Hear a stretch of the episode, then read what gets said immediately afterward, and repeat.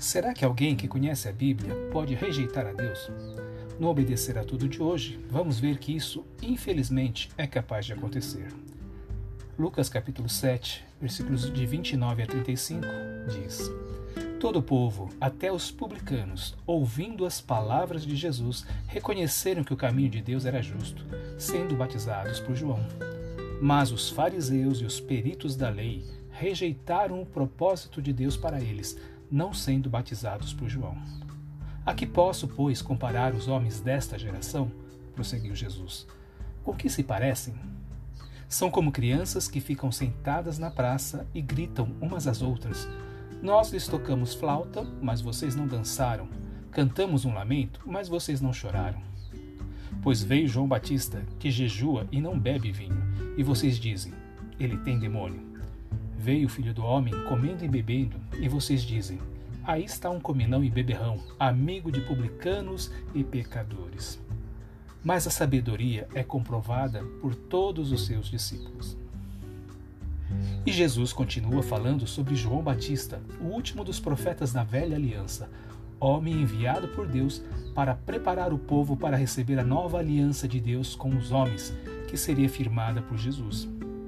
E a mensagem de João Batista era sobre o arrependimento verdadeiro, sobre a atitude necessária, imprescindível a cada pessoa que quer ouvir e entender a voz de Deus.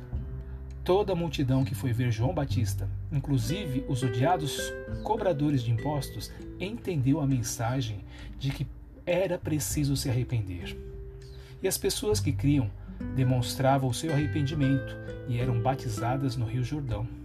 Essas pessoas realmente creram na mensagem de João Batista, se arrependeram e assumiram publicamente o compromisso de mudar de vida por meio do batismo.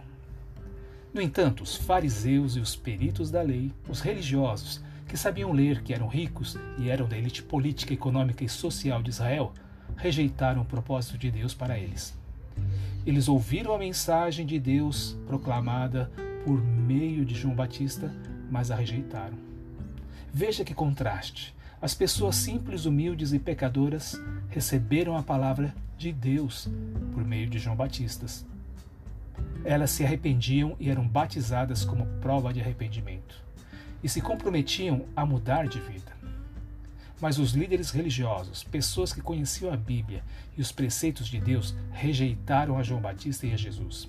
Para eles, a vida de aparência religiosa era mais importante do que receber a palavra de Deus.